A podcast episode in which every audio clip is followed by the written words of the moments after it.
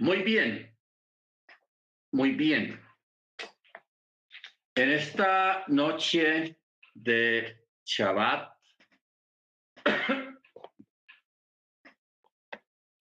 ah, es necesario, hermanos, recordar siempre que el Eterno vela por su pueblo y que también Él ejecuta sus juicios y su voluntad en el momento, en el tiempo que Él lo designe. Amén. Estamos eh, viviendo un tiempo complicado donde los, la gente que sabe, los que manejan algunas instituciones importantes en el mundo, anuncian una hambruna porque ustedes saben que después de la guerra viene la hambruna, porque la guerra paraliza todo el sistema productivo en muchas partes y la globalización, lógicamente, pues ha traído una dependencia que no es buena. O sea, la guerra está ocurriendo a miles de kilómetros de aquí, de México, de Estados Unidos, de aquí de Colombia, y con todo y eso, aunque eso es muy lejos, donde están sucediendo los eventos, aquí nos afecta. ¿Por qué nos afectan? Por la globalización. La globalización tiene sus ventajas y tiene sus desventajas. Entonces, eh, está comenzando una escalada alcista en la gasolina, en los productos de la canasta familiar, en los insumos para las semillas, para sembrar y todo eso. Y eso, pues, lógicamente va a traer una escasez y una carestía y una inflación. O sea, las cosas se van a poner caras en todos los sentidos. Entonces, por eso, hermanos, yo reitero de nuevo la advertencia a todos ustedes para que guarden comida, o sea, tengan un avance de comida en su casa antes de que los productos de la canasta familiar suban más todavía, porque van a subir más, ¿ok? O sea, esto apenas está empezando. Entonces, para que tengamos presente esa parte y podamos capear bien cualquier situación que se vaya presentando a nivel económico más adelante. No olvidemos que prevenir es curar. Y si nosotros nos prevenimos, nos podemos curar de, muchos males que puedan eh, venir más adelante. Amén. Muy bien. Estamos en el libro de Baikra, o sea, Levítico. Libro de Levíticos en la paracha Sab. La paracha se llama Sab, con T. Sab.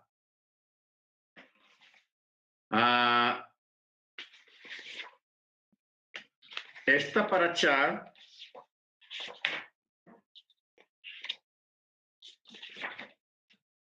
Sab comienza con el capítulo, eh, capítulo 6 de Levítico, que dice el verso 1, y el Eterno habló a Moche para decir, Bayomer llave el Moche lemor. Sab, o sea, ordena ordena. La, esta palabra sab solamente puede significar urgir a la realización de la tarea descrita. O sea, ordena algo que es urgente. Tanto para ese preciso momento como para las generaciones futuras.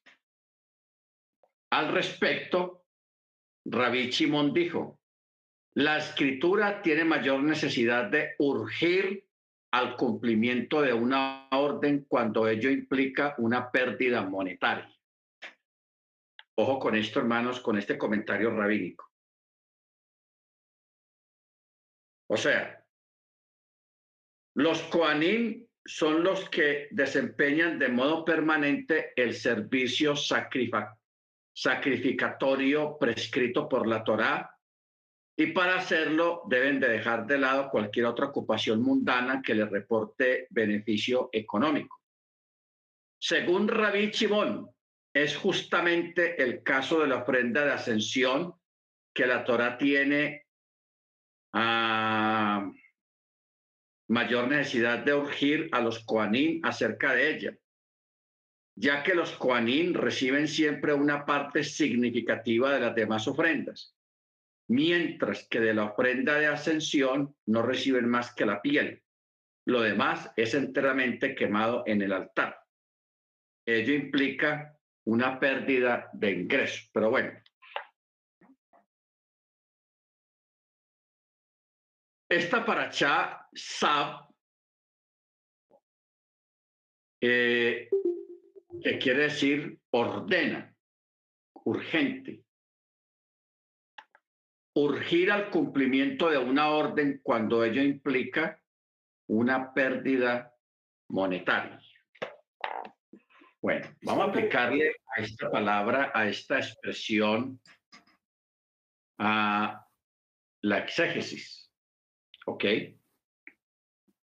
La exégesis. O sea, vamos a comenzar primero con el Shabbat. Eh, el Shabbat es un mandamiento primario es un mandamiento global y es un mandamiento uh, de los principales mandamientos, el Shabbat.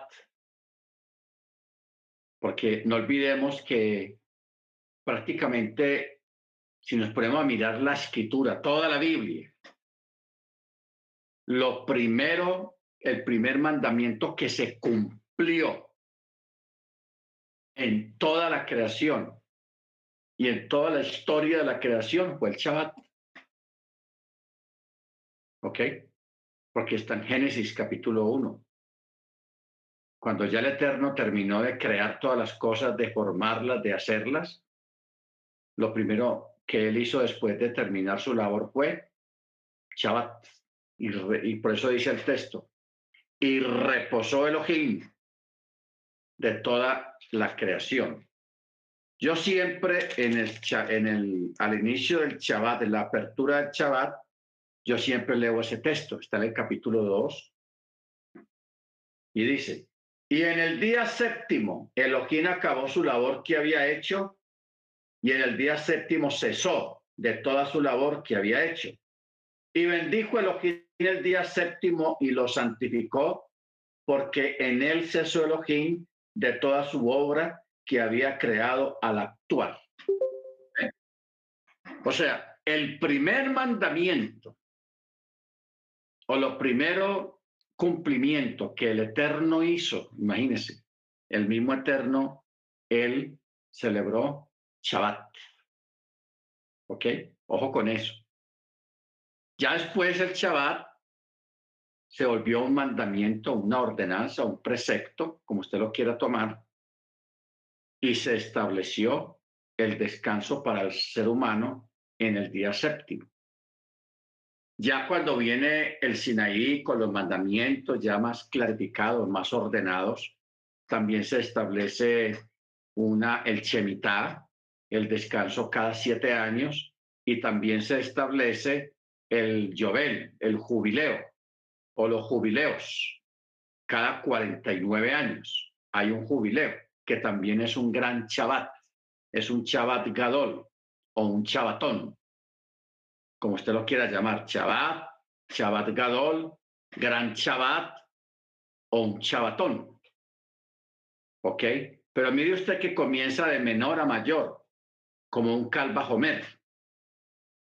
De mayor, de menor a mayor. Comienza con un chabat cada siete días, luego sigue con una, una, un chevita cada siete años y luego viene con un chabatón, un chabat grande, que es el Yobel, que es cada 49 años, que se celebra el jubileo o el Yobel.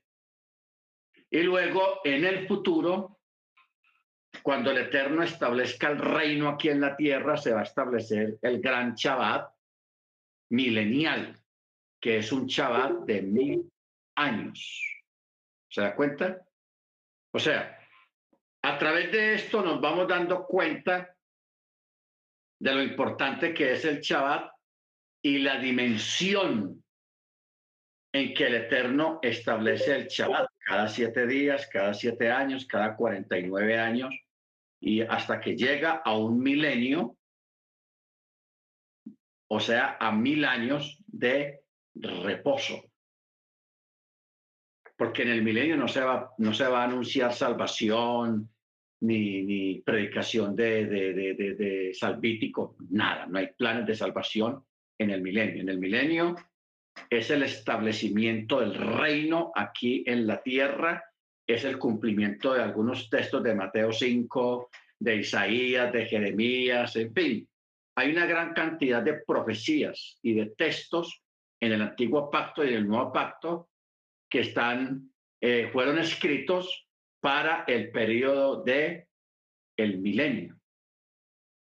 ¿Ok? Entonces es bueno que nosotros tengamos claro eso. Shabbat, cada siete días. Shemitah, cada siete años. Yobel, cada 49 años. O sea, el jubileo. Y luego el milenio. El gran Shabbat. Baruch Hashem.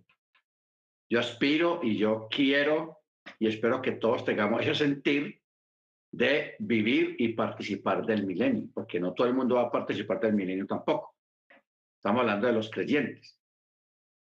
Pero que el Eterno nos dé ese privilegio de poder vivir el milenio. Amén.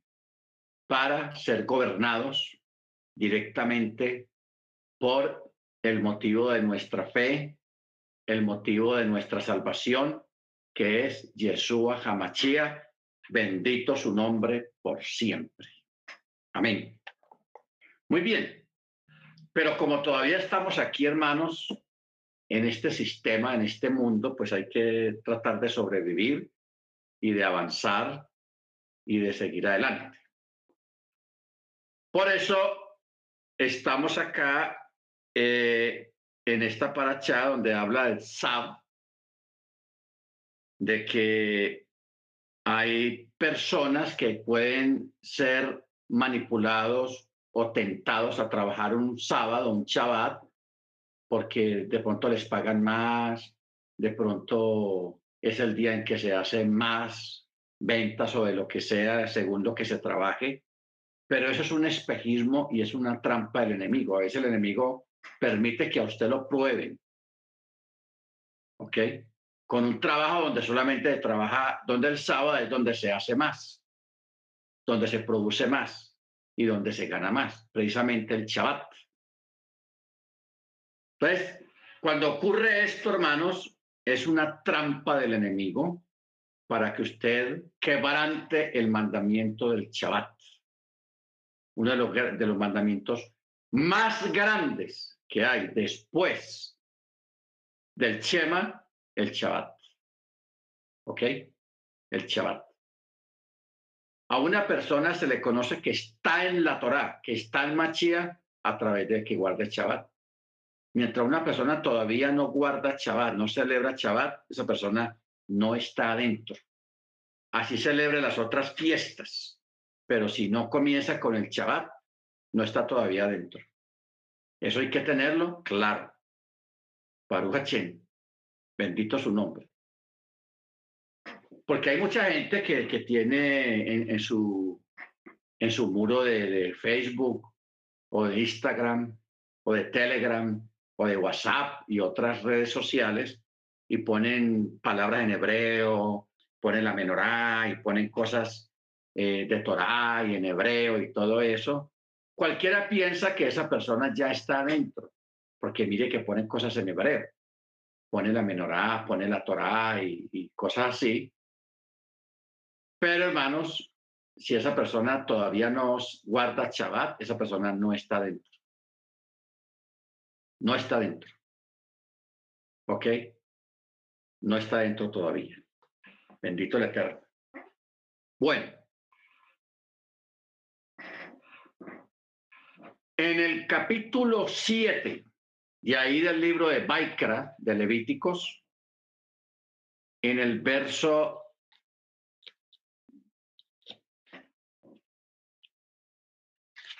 capítulo 7, en el verso 16 en adelante, dice, y si su ofrenda de sacrificio es por un voto o una donación, en el día que haya ofrecido su sacrificio, deberá ser comida. Y al día siguiente lo que sobre de ella podrá ser comido. Pero lo que quede de la carne del sacrificio en el tercer día debe de ser quemado en el fuego. Y si algo de la carne del sacrificio de su ofrenda de paz estaba destinado a ser comido al tercer día, no será aceptable el que la ofrezca no deberá pensar así. Permanecerá rechazada y el alma que coma de ello portará su pecado. Ok.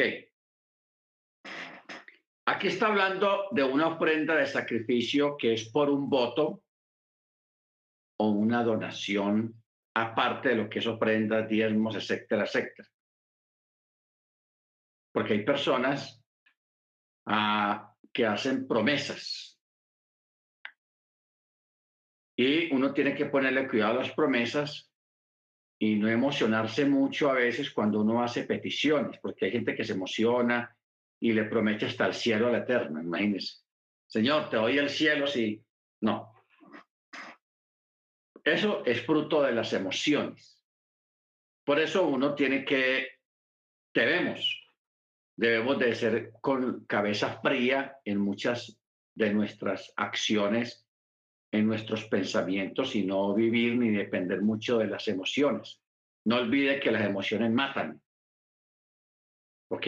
Las emociones matan. Mire, por ejemplo, a este hombre, si alguien nos ayuda a conseguir la cita, que iba a ir a una diligencia o a una guerra, algo así, y él le hizo un voto al Eterno que cuando que si el Eterno le daba la victoria, le daba eh, la victoria, cuando regresara a su casa le ofrecería en sacrificio la primera persona que saliera a recibirlo en su, cuando regresara de la guerra.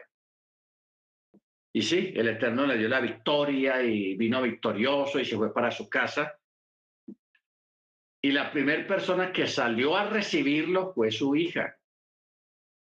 Cuando el hombre ve a la niña que sale, se manda la mano a la cabeza porque se acordó del voto que había hecho. Este, mucha gente se ha preguntado en qué consistía el sacrificio. Jueces, ¿qué? Se fue.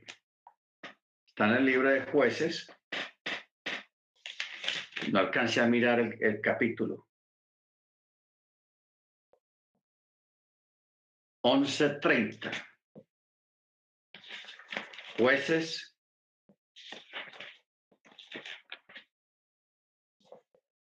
Once treinta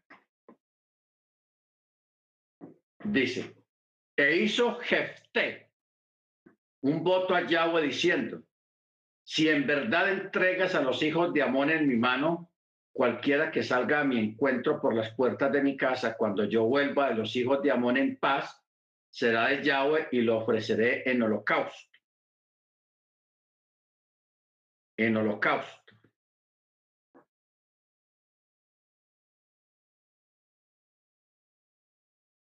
Es decir,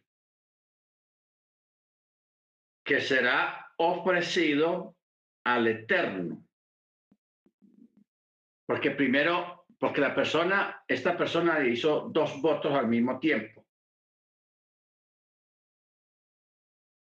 Dice, será de Yahweh y lo ofreceré en holocausto.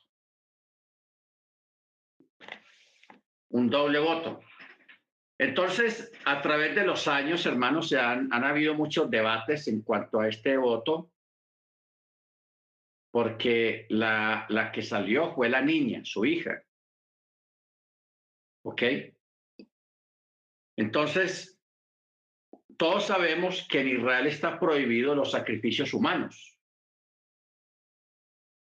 Entonces, de aquí viene la pregunta, si, si está prohibido los sacrificios humanos, entonces en este caso, ¿qué se iba a hacer con la niña?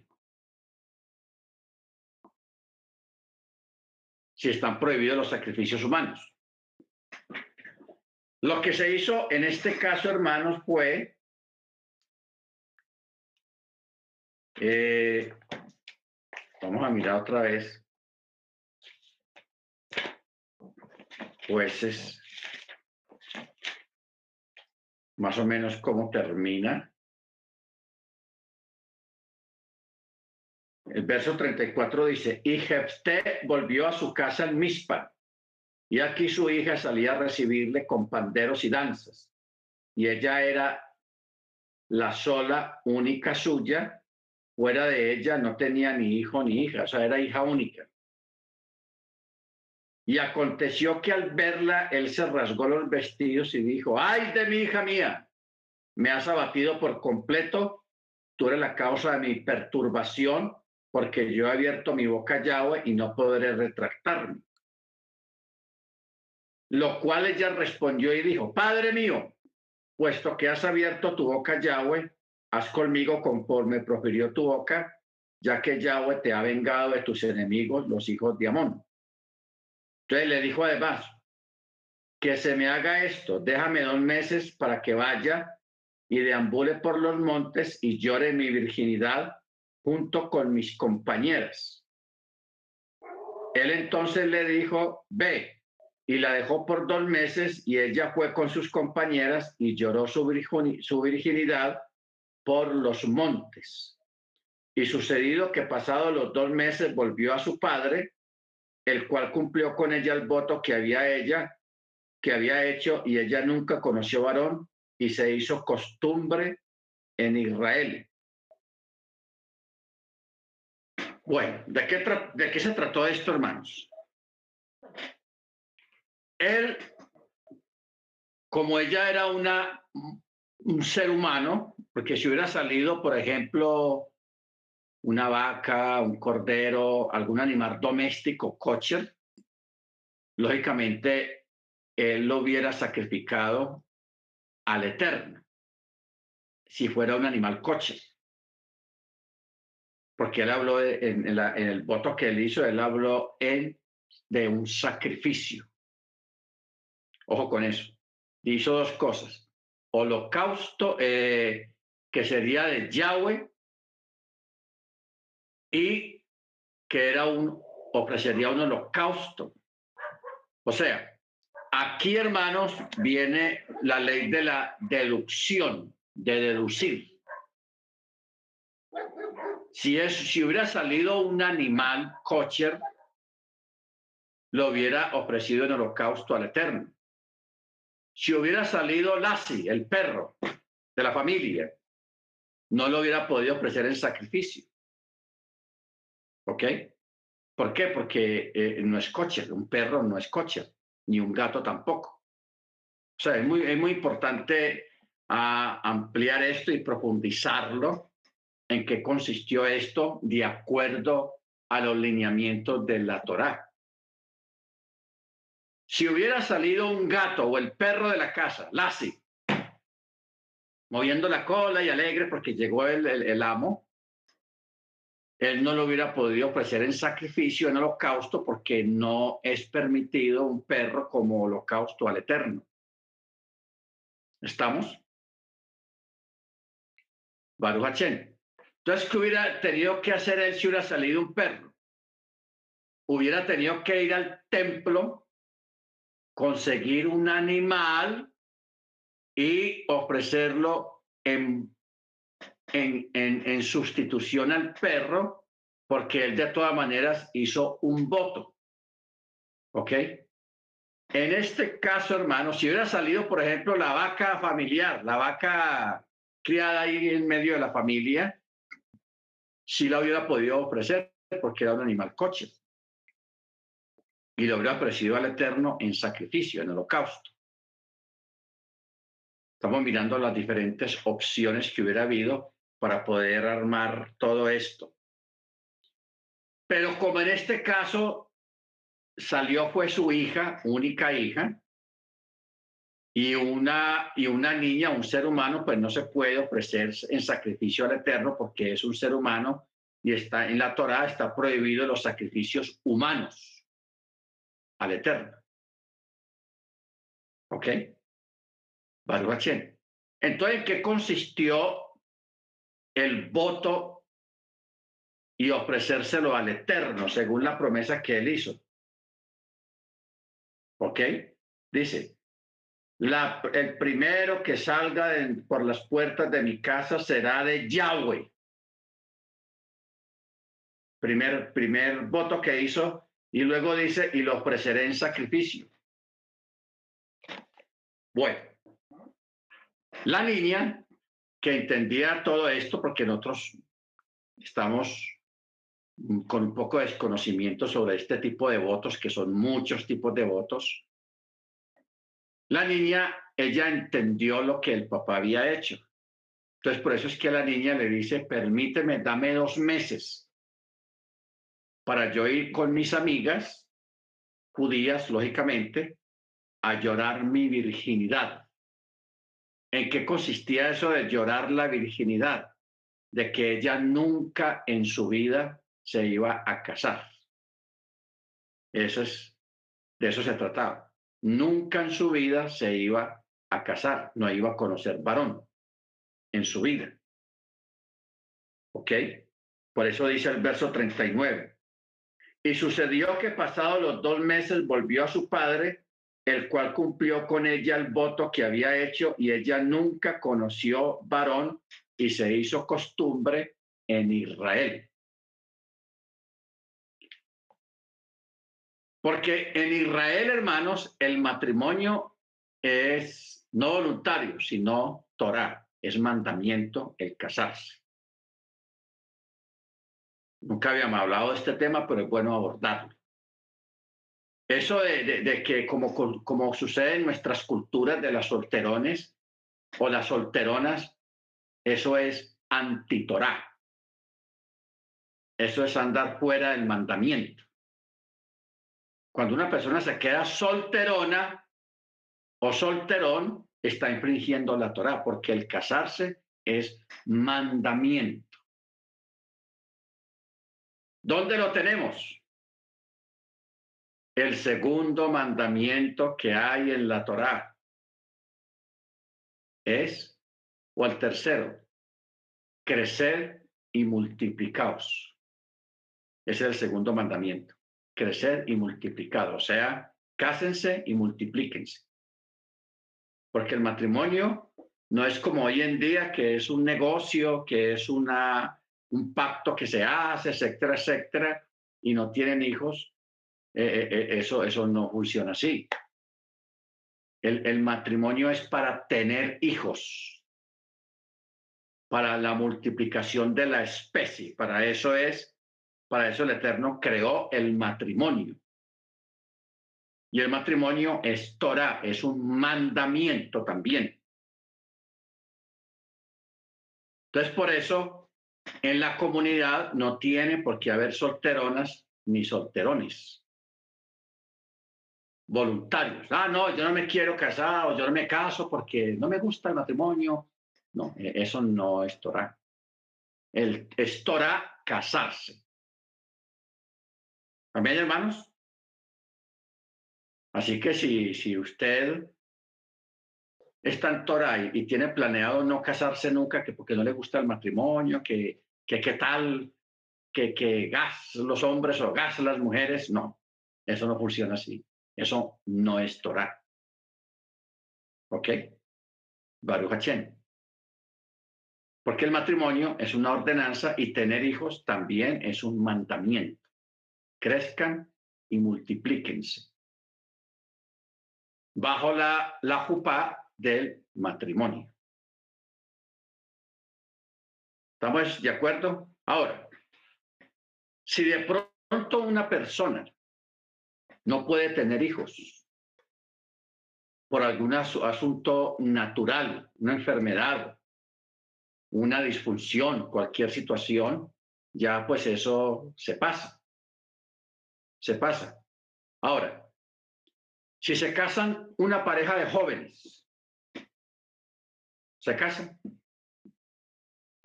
Entonces sucede que ella es estéril o él es estéril, que no puede, tiene problemas eh, seminales o alguna cuestión que no puedan tener hijos por causa de uno de los dos, eso sí puede ser causal de separación, ¿ok? De divorcio. Sí puede ser causal. ¿Ok? O sea, no que sea obligatorio divorciarse por una causa, porque si la pareja consiste en seguir adelante en su matrimonio, aunque no vengan hijos, eh, se puede permitir. Pero si es el caso del varón y la mujer puede tener hijos, puede concebir, o sea, tiene todo su sistema reproductivo en excelentes condiciones, se puede divorciar, separar y volverse a casar para cumplir el mandato de la reproducción. De la reproducción. ¿Ok?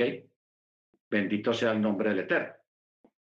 Mire usted hasta dónde nos, nos trajo este tema sobre este aspecto de lo que es el, en sí el matrimonio y lo que es en sí la reproducción humana. ¿Ok? Ahora, regresando al caso de esta muchacha, porque la escritura, el nombre de la muchacha sí lo menciona en el libro de Yazar, si está el nombre de ella.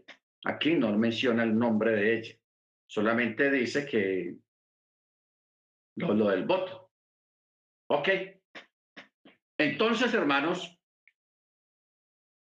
esta muchacha fue y lloró su virginidad. ¿En qué, consiste en llorar la virginidad? De que el,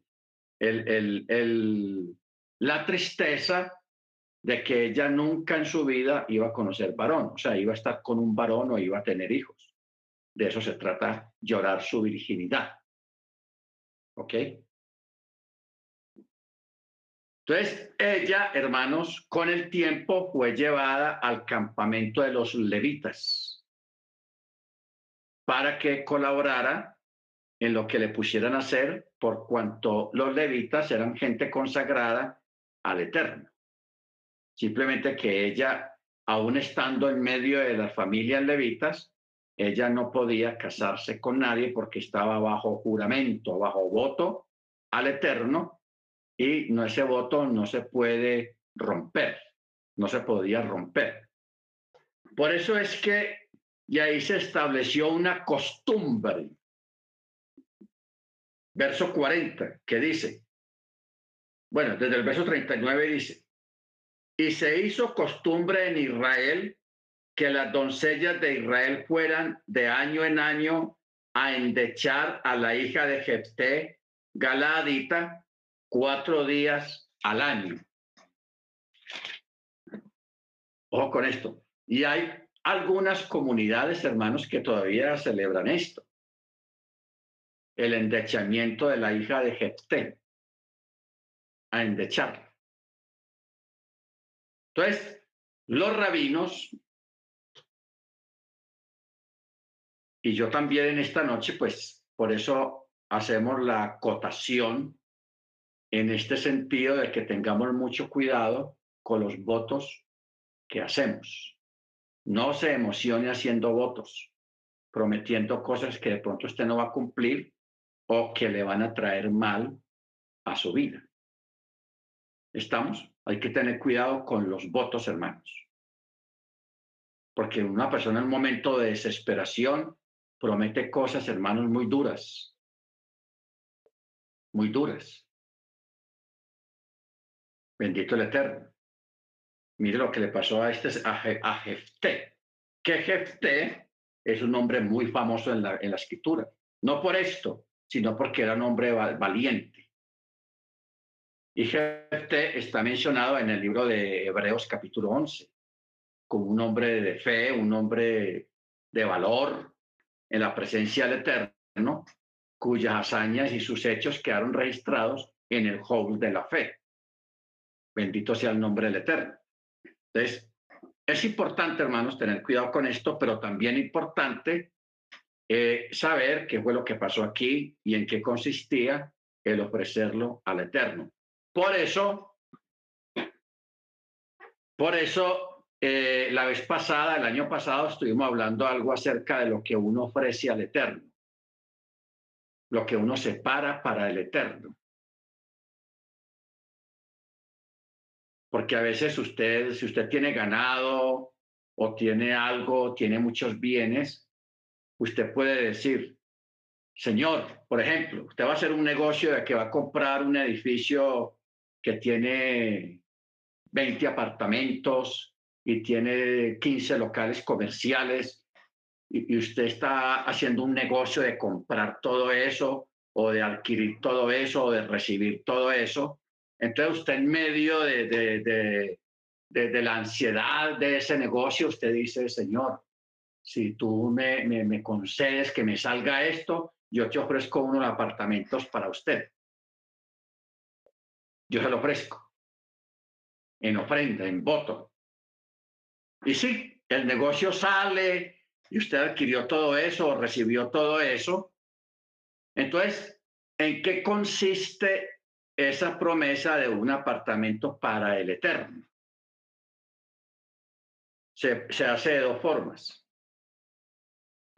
de que ese apartamento o ese local que usted haya ofrecido al Eterno, cuando usted lo alquile, todas las ganancias o el alquiler de ese apartamento o de ese local es del Eterno. No tiene que mezclarlo con diezmos, ni ofrendas, ni nada, sino que usted lo ofrece al Eterno, que con el fruto de si usted está asistiendo a una comunidad, usted el, el costo de la ofrenda que, la, que el que tenga rentado ese apartamento o ese local, usted no cuenta con eso para nada. No cuenta con eso, sino que pertenece, todo el fruto de eso es para, se lleva como ofrenda a la congregación o en un caso de que no haya congregación, usted lo destina para los pobres para ayudar a alguna familia, etcétera, etcétera, lo destina para eso. O sea, usted de ganancias de ese local o de ese apartamento, usted no cuenta. Para usted. No cuenta. Y si lo llega a vender, ese apartamento o ese local, el fruto de ese dinero, no es suyo tampoco. Usted solamente prácticamente es administrador de algo que le pertenece al Eterno. Usted es el administrador, no más. Pero que usted saque una ganancia para usted de ahí, cero. ¿Ok? Por eso hay que tener cuidado con los votos y las promesas que una persona le puede hacer al Eterno en un momento de necesidad, de desespero, o de emoción, en un momento de emoción. ¿Estamos, hermanos? ¿Alguien quiere preguntar algo respecto a, este tipo de situaciones? Bien pueda, encienda su micrófono. Le damos la oportunidad.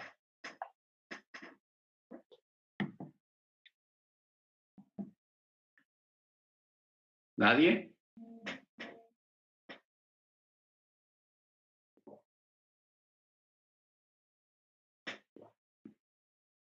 o acerca de, de, del voto que hizo con la, la niña, con la muchacha.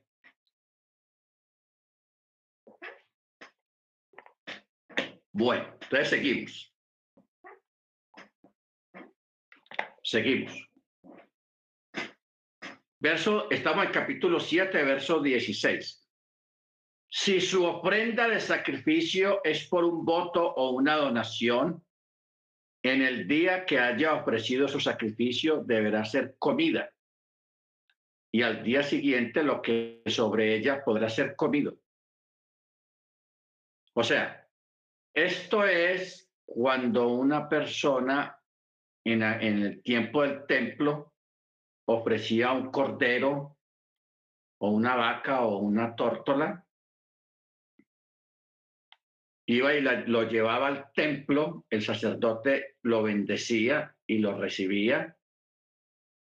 La sangre del animal era rociado en el altar, pero la comida, o sea, la carne de ese animal, se lo comía la misma persona que ofrecía el voto o la donación. Estamos, la misma persona lo consumía. Por eso dice, deberá ser comida al día siguiente y lo que sobre ella podrá ser comido. Pero lo que quede de la carne del sacrificio en el tercer día debe ser quemado al fuego. O sea, una parte del, del cuerpo del animal era ofrecido, el sacerdote se quedaba con él y lo consumía el sacerdote y el resto lo consumía la persona que llevaba la ofrenda. Un día de esto vamos a hacer una, un estudio sobre esto porque es muy interesante, porque el animal a nivel rabínico, eh, las partes del animal estaban distribuidos. O sea, si aquí entre nosotros hubiera un carnicero, un hermano que fuera carnicero profesional, sabría de qué estamos hablando, porque hay lomo, hay entrepierna, hay, en fin, el cuerpo del animal está distribuido en diferentes partes y así está establecido aquí en el libro de Levíticos. ¿Ok?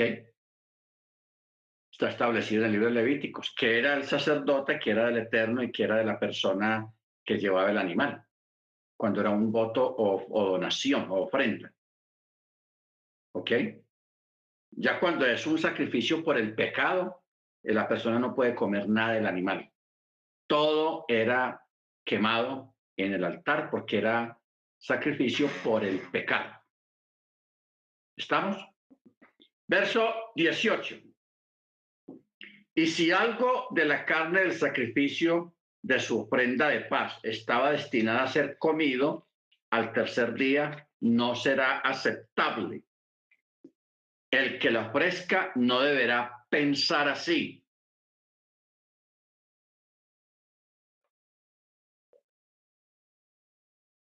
Porque dice, eh, ¿por qué la Torá tuvo necesidad de decir de esta manera, no deberá pensar así? Puesto que con respecto a las ofrendas de paz, la Torah declara que la sangre de tus degüellos festivos será vertida y comerás la carne. Se podría haber pensado que únicamente el dueño podrá comer de las ofrendas de paz, pero no otros. Por esta razón, en este versículo la Torah declara que toda persona pura podrá comer la carne. ¿Qué quiere decir eso? Hay un contexto que está en, Deuteronomio 12:27 que dice, comerás la carne. De ahí se pudo haber inferido que solo al dueño del animal le está permitido comer la carne de su ofrenda de paz. No, no ofrenda, sacrificio de pecado, no, sino ofrendas de paz. Pero esto solamente lo come la persona que llevó el animal o la ofrenda de paz o de voto. No puede decir, eh, vecino, venga, le invito a ayúdame a comer. No, tiene que ser la misma persona. De ahí se infiere, hermanos, una palabra que yo a veces la digo, que yo la, la cogí de los boricuas, de los puertorriqueños. Que ellos dicen, oye, chico, lo que es para ti es para ti y nadie te lo quita. Ojo con eso, lo que es para ti es para ti. Así lo dicen. Lo que es para ti es para ti y nadie te lo quita. ¿Ok? Entonces, en este caso, si aplica también y también en lo que concierne a las bendiciones que el Eterno tiene reservados a cada persona, porque el Eterno tiene reservada su bendición y es para usted nomás. O sea, hay bendiciones, hermanos, hay, hay un tipo de bendiciones que no se comparten, porque lo que es para ti es para ti. ¿Ok? ¿Qué no se comparte? La esposa no se comparte el esposo no se comparte. ¿Ok? Y hay otro tipo de bendiciones, hermanos, que solamente son suyas. Por ejemplo, lo que es la sabiduría, lo que es la ciencia, lo que es el conocimiento. Usted puede compartir el conocimiento, pero no puede compartir el don que le fue dado a usted. Como quien dice, le voy a dar una tercera parte de mi don, téngalo. Lo que es para ti es para ti. Y para nadie más. Entonces, eso se aplica en esta parte, como estamos hablando sobre esto, que la, la ofrenda o este tipo de sacrificio de paz y de votos los consume lo que le corresponde la persona que lo ofreció, lo consume. Amén. Verso 20, no, verso 19. Dice, la carne que toque cualquier cosa impura no podrá ser comida, deberá ser quemada al fuego. Pero la carne no contaminada, toda persona pura podrá comer la carne. Bueno, Aquí vamos a entender, hermanos,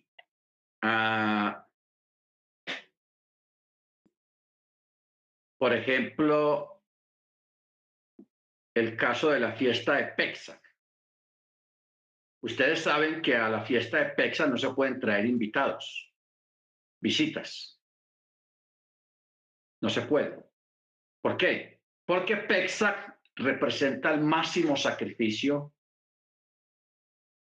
de la liberación del Cordero de Elohim que quita el pecado del mundo, porque Pesach representa la comunión del cuerpo y la sangre del Mesías. Y cuando hablamos de la comunión del cuerpo y la sangre del Mesías es el estar juntos, los creyentes que estamos en Machía, los que estamos en la Torá, por eso no se pueden traer invitados a la fiesta de Pesach. Es una fiesta privada es una fiesta entre los que estamos adentro y entendemos el significado de la misma. ¿Ok?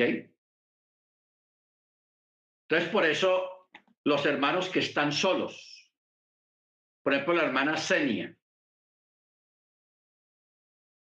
la hermana, bueno, la hermana Senia, porque la hermana Senia está solita allá en Manhattan, ella no tiene una comunidad allá, cuando la hermana Senia haga su ceder de Pexac, por ejemplo, ella va a preparar la comida y ella no puede decir, mi hijo, al hijo, si ella vive con el hijo o con, con quien viva, ella no puede compartir esa comida de Pexac con otra persona que no está en Torah.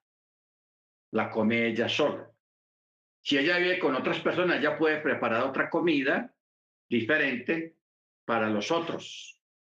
Pero lo que es la, la cena de Pesach, la del ritual, la, la, la simbólica, solamente ella la puede consumir y no puede guardar para el otro día.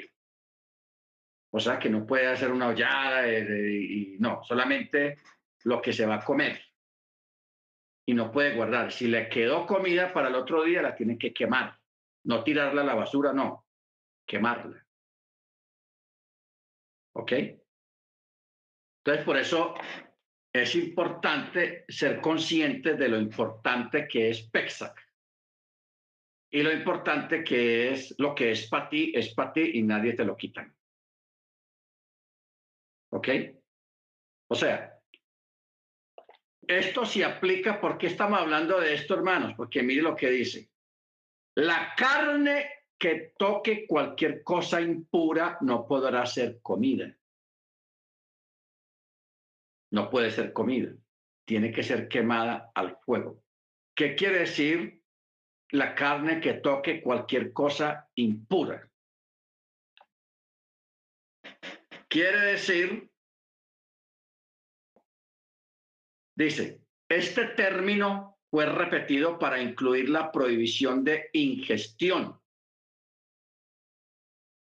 de un miembro que haya salido fuera del área donde debía ser ingerida, lo cual infiere que la parte del miembro que quedó en el interior sigue estando permitida. O sea, el Eterno antiguamente destinaba un lugar donde la persona podía comer sus, el, décimo, el noveno diezmo o las ofrendas de, sacrificios de paz o de votos, que la misma persona lo consume. La, en cuando estaba el templo en pie, había un lugar destinado para eso. Y cuando la persona llegaba al lugar destinado para eso, había unas medidas que la persona no podía moverse con el alimento. O sea, si usted tiene la carne ahí en la mano de un sacrificio, lo tiene en el plato, y, el, y supongamos, un decir, son cinco metros cuadrados dentro donde la persona podía comer esa carne, ese alimento. Si la persona salía eh, como a saludar a alguien fuera de los cinco metros, ya no podía consumir la, comida. Si salía fuera del límite, ya no lo podía consumir. Eso es lo que está diciendo acá. Deberá ser quemada al fuego. Como también si una persona no creyente toca esa comida o la prueba siquiera, ya esa comida queda invalidada.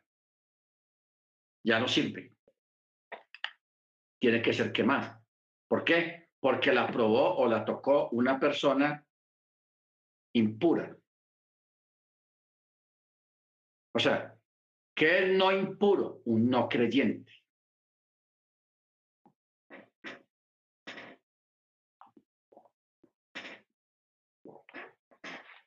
Aquí no está hablando si la persona estaba embriagada o la persona estaba tira drogas o no se había bañado. Eso no tiene nada que ver con eso. En este caso, una persona impura es una persona que no es creyente de Torah. Puede ser evangélico o católico de otra denominación, pero es impuro. Es considerado impuro por la Torah. O sea, porque aquí no estamos hablando de costumbres sociales o de limpieza, sino estamos hablando de la purificación que trae la obediencia al mandamiento, porque la persona que obedece el mandamiento, esa persona está siendo purificada, está bajo purificación. Una persona que guarda Shabbat es una persona que está purificada. ¿Estamos? Está bajo el mandamiento, está bajo purificación, está bajo la, santidad. Porque lo que hace más santo a una persona cada día es la obediencia al mandamiento. No es bañarse con lejía, con jabón o, o bañarse cuatro veces al día. Eso no, eso no es purificación. Estamos hablando de otro tipo de purificación realizada a través de la obediencia al mandamiento. Por eso es que santo o santa es un hombre o una mujer que está obedeciendo Torah. ¿Ok? No que se bañe mucho o que viva siempre con ropa limpia, no. Obediencia a la Torah. Por eso es que el texto que leí ahora en Génesis capítulo 2,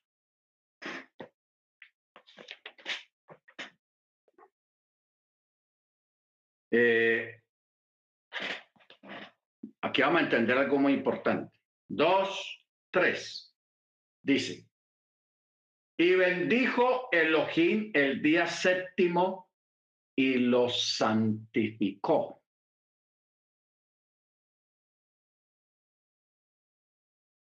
Ahora, en este caso, santificar el día séptimo no quiere decir de que el viernes sea un día feo o un día inmundo. No.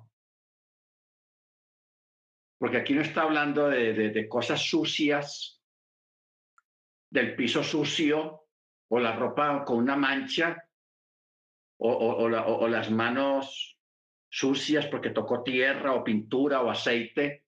No.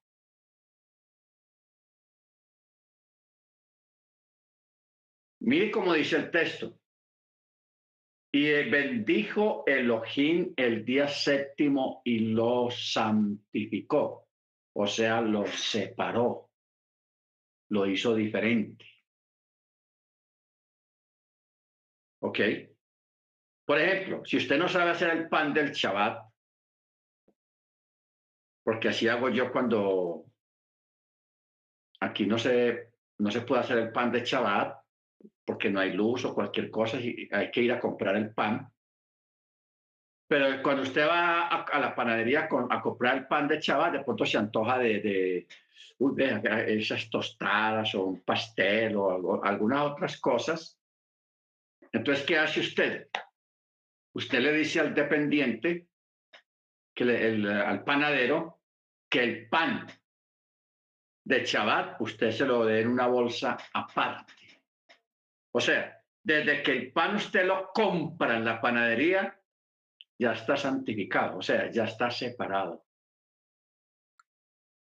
Las otras cosas que usted compra en la panadería, que unos buñuelos, que unos pasteles, que una torta, ya eso va en otra bolsa aparte. Pero desde que el pan sale de la panadería, ya usted lo está separando. O sea, lo está santificando, porque santificar el Shabbat es cuando usted cesa, cuando usted apaga la estufa de gas, cuando usted no enciende más fuego en su casa, cuando usted hace la ceremonia de la apertura del Shabbat, usted está santificando ese día, lo está separando, lo está apartando, lo está haciendo diferente para el eterno y en sí eso es santificar el día. Santificar el día. O sea, apartarlo para el eterno. Cuando lo que quiere decir de santificarlo o apartarlo para el eterno, quiere decir que usted ese día, como dice el mandamiento, usted no está trabajando, no está haciendo labor, ni está barriendo, en Chabá no se barre, ni se trapea, ni se usa para lavar el carro, ni lavar la moto, ni limpiar las ventanas. En Chabá no se hace nada de eso. ¿Por qué? Porque ese día usted lo santificó, lo separó para el eterno. Baruch Por eso es que el texto dice, y el eterno santificó el día séptimo. Por eso hablábamos lo del pan. Usted lo, lo separa desde que lo saca de la panadería. Cuando usted tiene un gallinero y usted una gallina bien, bien gruesa, bien bonita, y usted en un momento dice, Señor, esa gallina como me gusta, como se ve linda, se la, se la voy a ofrecer a usted, Señor, la voy a separar para usted. La voy a apartar. Desde que usted pronuncia esas palabras, usted con esa gallina, usted no puede hacer negocio que la, que la vende o que la regala a otra persona. No. Esa gallina usted se la va a comer en un día de Shabbat o en una fiesta del Eterno. ¿Ok? Pero solamente usted y su familia sin invitados la va a comer. ¿Por qué? Porque esa gallina ya fue separada. No quiere decir que usted la va a separar de las otras gallinas, no, ya usted la tiene, sabe que esa gallina es intocable. Usted no puede hacer negocio con ella, ni regalarla, nada. Esa gallina usted la va a destinar un día de Shabbat o una fiesta del Eterno y usted la sacrifica, le saca la sangre, lógico, y se para consumirla en un Shabbat como ofrenda al Eterno. Amén. Porque el Eterno no necesita comerse una gallina para decir que le va a aceptar a usted la ofrenda. Es simplemente que usted la separa. La separa. Y así con los objetos que usted quiere dedicar al Eterno. Entonces, por eso hay que tener cuidado de que usted no tenga un niño pequeño y usted se lo ofrezca al Eterno. Hay que tener cuidado con esos votos, hermanos. ¿Ok? Baruch Bueno, sigamos. Verso 20. Ah, bueno, pero con el verso 19. Esto acá, cuando dice la carne que toque cualquier cosa impura no podrá ser comida, deberá ser quemada al fuego, pero la carne no contaminada, toda persona pura podrá comer la carne. Mire el énfasis que hace toda persona pura la puede consumir. ¿Ok? Esto, hermanos, se puede ampliar a muchas cosas. El de nosotros no contaminarnos, no contaminarnos con las cosas del mundo, no contaminarnos con cigarrillos, no contaminarnos con personas no creyentes, O sea, ¿por qué el mundo gentil no entiende a los judíos? Porque los judíos siempre viven aparte, no se mezclan mucho con la gente. Usted nunca va a ver un judío en un restaurante chino, jamás. O en una panadería normal, usted nunca va a ver a un judío comprando una panadería. Ellos compran en sus propias panaderías porque son coches en sus propios supermercados, porque la mayoría de los productos son kosher, ¿ok? Y se juntan entre gente kosher, entre ellos mismos. O sea, el yo ver, por ejemplo, un creyente, un hermano de la comunidad, que va a, jugar la selección Colombia, como hacen aquí en Colombia, que, la, que, hay un partido de la selección Colombia, la gente se reúne en una casa o en una heladería o en una cantina, pantalla gigante, tomando cervecita, y ahí un creyente con la camiseta amarilla eh, y, todo eso. O sea, e, e, eso entre nosotros, eso nunca debe de existir. Debe de existir. ¿Por qué? Porque eso es contaminarse contaminarse. Nosotros siempre debemos de preferir entre nosotros mismos. ¿Ok? Entre nosotros mismos. Visitarnos entre nosotros. Interactuar entre nosotros. Porque cuando usted interactúa mucho con gente no creyente, usted se está contaminando. ¿Ok? No estamos hablando de asuntos de trabajo, no, porque tendríamos que irnos para una montaña a vivir como ermitaños.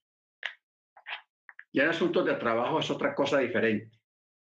Pero en un tiempo de ocio, en un tiempo ah, que no está trabajando, hay que tener cuidado con quién nos juntamos. Porque Pablo mismo lo dice. Que tengamos cuidado con quién nos juntamos y que hay ciertas personas que no toquemos ni sus ropas siquiera, porque nos contaminan. A ver, hermano Freddy, ese texto, ni toquemos sus ropas, dice Pablo, creo que es Pablo el que escribió ese texto en una de las cartas.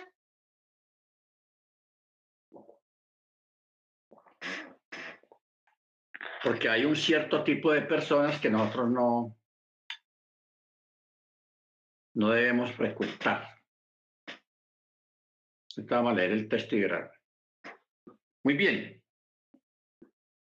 Verso 20. el alma que coma carne del sacrificio de ofrendas de paz, que es para el eterno, estando en impureza, esa alma será cortada de su pueblo. Y si una persona toca cualquier cosa contaminada, ya sea impureza humana o impureza de cadáver o de un animal o el cadáver de una criatura repugnante, o sea, impura, o sea, no coche, y come la carne del sacrificio de la ofrenda de paz, que es del Eterno, esa alma será cortada del Eterno. Y el Eterno habló a Moche para decir, habla a los hijos de Israel para decir, cualquier cebo de un toro o de una oveja o de una cabra no podrán comer. El cebo de un animal degollado o el cebo de un animal lesionado podrá ser destinado a cualquier utilización, pero no se puede comer, o sea, la grasa, no se puede usar. Porque el cebo en sí es la grasa. ¿Ok? Entonces, hermanos, todo esto que estamos mirando acá son cosas que tienen que ver con la santificación, o sea, nuestra responsabilidad en el tema de ser santos, que es ser santos, como dice el profeta, ser santos como yo soy santo, dice Yahweh. ¿Qué es eso? ¿En qué consiste? ¿Ok? Por eso es que nosotros, si nosotros fuimos separados y apartados, tenemos que vivir ese apartamiento, esa separación, tenemos que vivirla en la práctica también. ¿Ok? Tenemos que vivirla en la práctica. Amén. Bendito sea el nombre del Eterno. Porque si nosotros no, no aplicamos el, el, todo lo que tiene que ver con la purificación, con la santidad, entonces no estamos haciendo nada. Tenemos todo en teoría, pero en la práctica no. No en la práctica. ¿Ok? Yo sé que a mucha gente no le va a gustar, no a nosotros, sino a la gente de afuera que no entiende, no les va a gustar algunas actitudes nuestras, pero ¿qué se le va a hacer? Ese es el, el, no el precio de la salvación, porque eso no es pagar un precio, sino que eso es la única forma de mantenernos en santidad y mantenernos como pueblo separado y apartado para el eterno. Amén. Separado para el eterno. Bendito su nombre. En este caso, por ejemplo, el tocar un cadáver uh, o un animal muerto, así sea kosher, pero el animal está muerto. O un animal no kosher, peor todavía. ¿Ok? Entonces, e-, en este aspecto hay que tener mucho cuidado con eso, hermanos, porque hay casas, aún de la familia, familiares, que son casas donde hay un mal ambiente, donde nadie es creyente y hay ídolos, se practica idolatría, o la, o la gente de pronto es mal hablada, eso es vulgar, porque hay casas, hermanos, que la gente es muy vulgar y eso es con vulgaridad en todo momento. Esos son lugares que no son para nosotros. No son para nosotros. Claro, la, como la gente no entiende, ay, ¿por qué no venís a visitarme? Y uno saca una excusa y otra excusa y otra excusa. Y hay que hacer así porque la gente no entiende. Si estuviéramos hablando entre personas que entienden, ya ellos no le dirían tanto a uno ni le insistirían tanto a uno porque ellos entenderían perfectamente porque uno no va a visitarlos o porque uno no va donde ellos. La única forma en que usted puede ir a un lugar de estos es cuando usted va en son de llevar la Torah, la palabra. Ya es diferente. Ya para eso hay una hay un planteamiento diferente, hay una bendición diferente por eso dice allá el libro del profeta Isaías, cuán hermosos son los pies sobre los montes, del que lleva alegres nuevas, las buenas nuevas del bien, o sea, el que lleva la Torá. ¿Ok? Ahí sí uno sí puede ir a un lugar de estos, pero en son de visita, no. Hay que establecer una cosa con la otra. El propósito de la visita. Bendito el Eterno. Porque yo recuerdo hace muchos años, eh, cuando yo trabajaba en la construcción, yo era contratista, hice un contrato en una parroquia católica.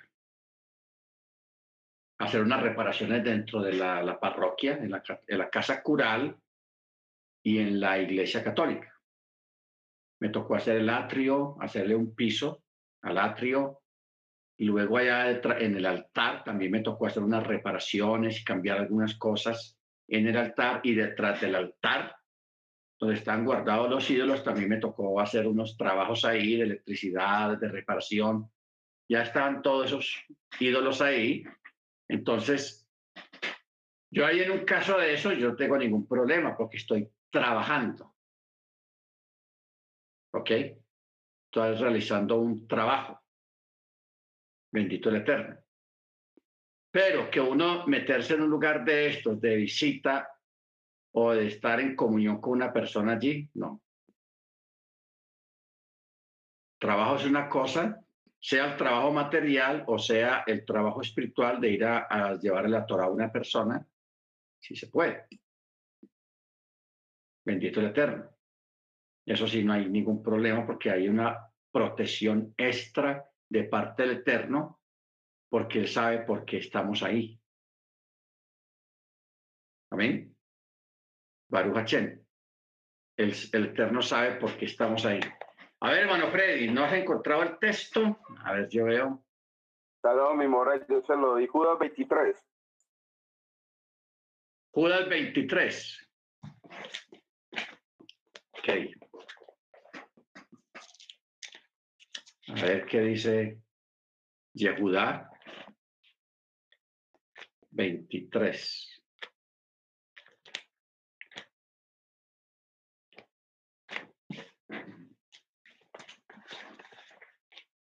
Ah, leámoslo a partir del verso 21.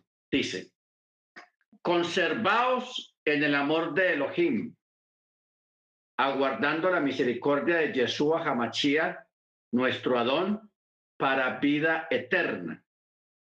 Tener misericordia con algunos que vacilan, o sea, los hermanos que están como con dudas, que hay que tener misericordia con ellos. No caerles arriba, oye, tú tienes una cabeza. No, tranquilo, tengan misericordia, que no todos tenemos la misma capacidad intelectual de, de memorizar o de entender. A otros salvad arrebatándolos del fuego, de otros tener compasión con temor, aborreciendo aún la ropa contaminada con su carne. Con su carne. O sea, aquí en parte está hablando, porque este texto tiene un contexto.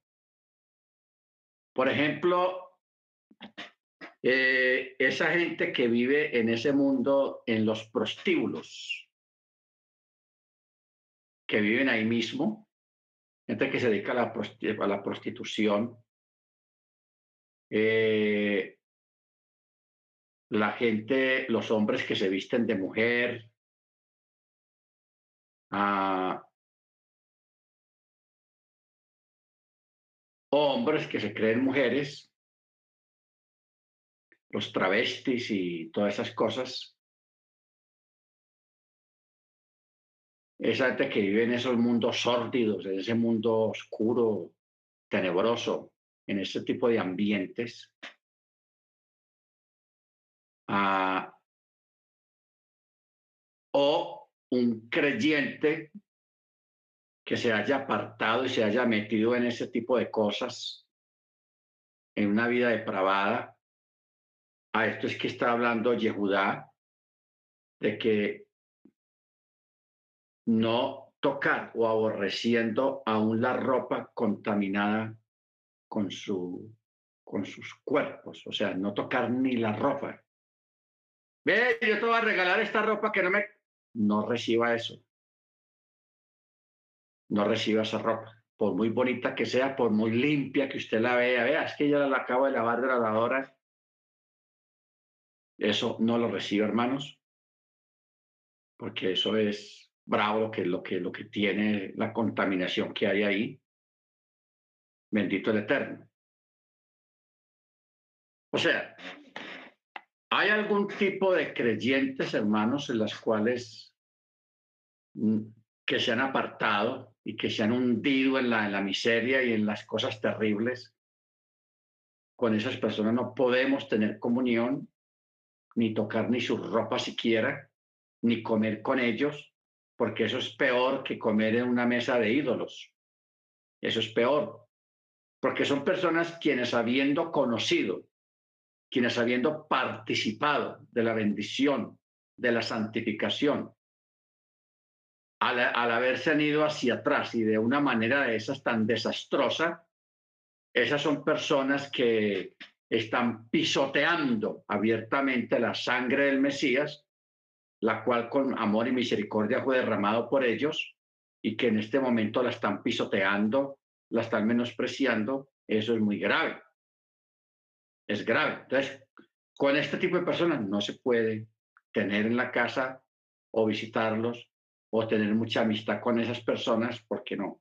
No es que se sea clasista o racista o lo que la persona o la gente quiera decir, sino que eso es algo que tiene que ver con haber entendido lo que es el ser apartado, el ser separado y el ser santificado. O sea, ese es el sentido de entender qué es santidad. ¿Qué significa la santidad? ¿Ok? Baruch Eso es muy importante entenderlo. Si usted no lo entiende, usted va y se mete en cualquier cueva por ahí, no se le da nada. Pero cuando uno entiende, hermanos, lo que es la santidad, cuando nosotros entendemos que es ser separado, apartado para el eterno, ahí usted va, se va a parecer mucho a los ortodoxos. Y va a entender por qué ellos viven tan aparte, en sus propios barrios, sus propias escuelas, sus propias carnicerías, sus propias supermercados. ¿Por qué? Porque ellos han entendido que es el coche. ¿Ok? ¿Qué es ser coche? Porque nosotros, hermanos, somos coches. Y usted tiene que sentirse coche. Cuando usted se sienta coche, cuando usted entienda qué es ser coche personalmente, porque a veces hablamos de, comida coche y todo eso. Eh, este producto tiene el sello aquí de coche. Y bueno, eso es bueno. Pero también tenemos que ir a otro nivel de entender qué es vivir una vida coche o qué es ser coche nosotros mismos. Baruch Bueno, vamos a parar acá, hermanos, porque ya se nos fue el time, el tiempo. Bendito el Eterno. Mañana continuamos con todas estas cosas de Kocher, que es muy interesante saberlo y más que todo entenderlo. Si no lo entendemos, ¿para qué saber? ¿Para qué saber lo que no entendemos todavía? Muy bien, hermanos, vamos a, a pedirle a la hermana Beatriz